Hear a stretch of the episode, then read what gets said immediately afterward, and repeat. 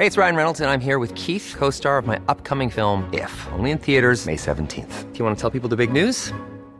All right, I'll do it. Sign up now and you'll get unlimited for $15 a month in six months of Paramount Plus Essential Plan on us. Mintmobile.com slash switch. Upfront payment of $45 equivalent to $15 per month. Unlimited over 40 gigabytes per month. Face lower speeds. Videos at 480p. Active Mint customers by 531.24 get six months of Paramount Plus Essential Plan. Auto renews after six months. Offer ends May 31st, 2024. Separate Paramount Plus registration required. Terms and conditions apply if rated PG.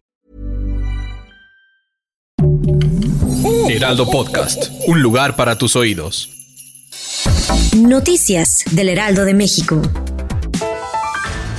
La Fiscalía General de la República obtuvo una sentencia de más de 47 años de prisión en contra de Servando Gómez Martínez Latuta, ex líder fundador del cártel de los Caballeros Templarios. El criminal detenido en la ciudad de Morelia en el 2015 está acusado del delito de delincuencia organizada y delitos contra la salud en la modalidad de fomento para posibilitar la ejecución de delitos de la misma naturaleza.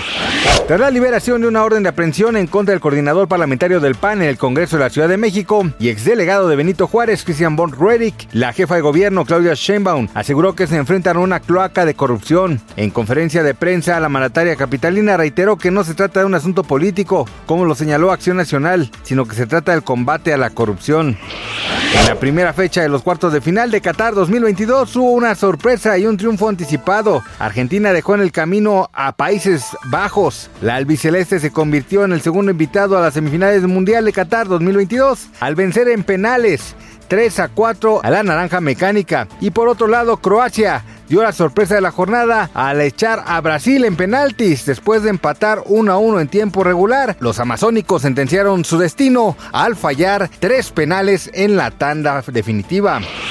El músico británico Elton John anunció este viernes que dejará de utilizar la red social Twitter a raíz de los cambios de su normativa introducidos por el nuevo propietario Elon Musk, que según el artista permitirán que la desinformación florezca sin filtro. Gracias por escucharnos, les informó José Alberto García. Noticias del Heraldo de México.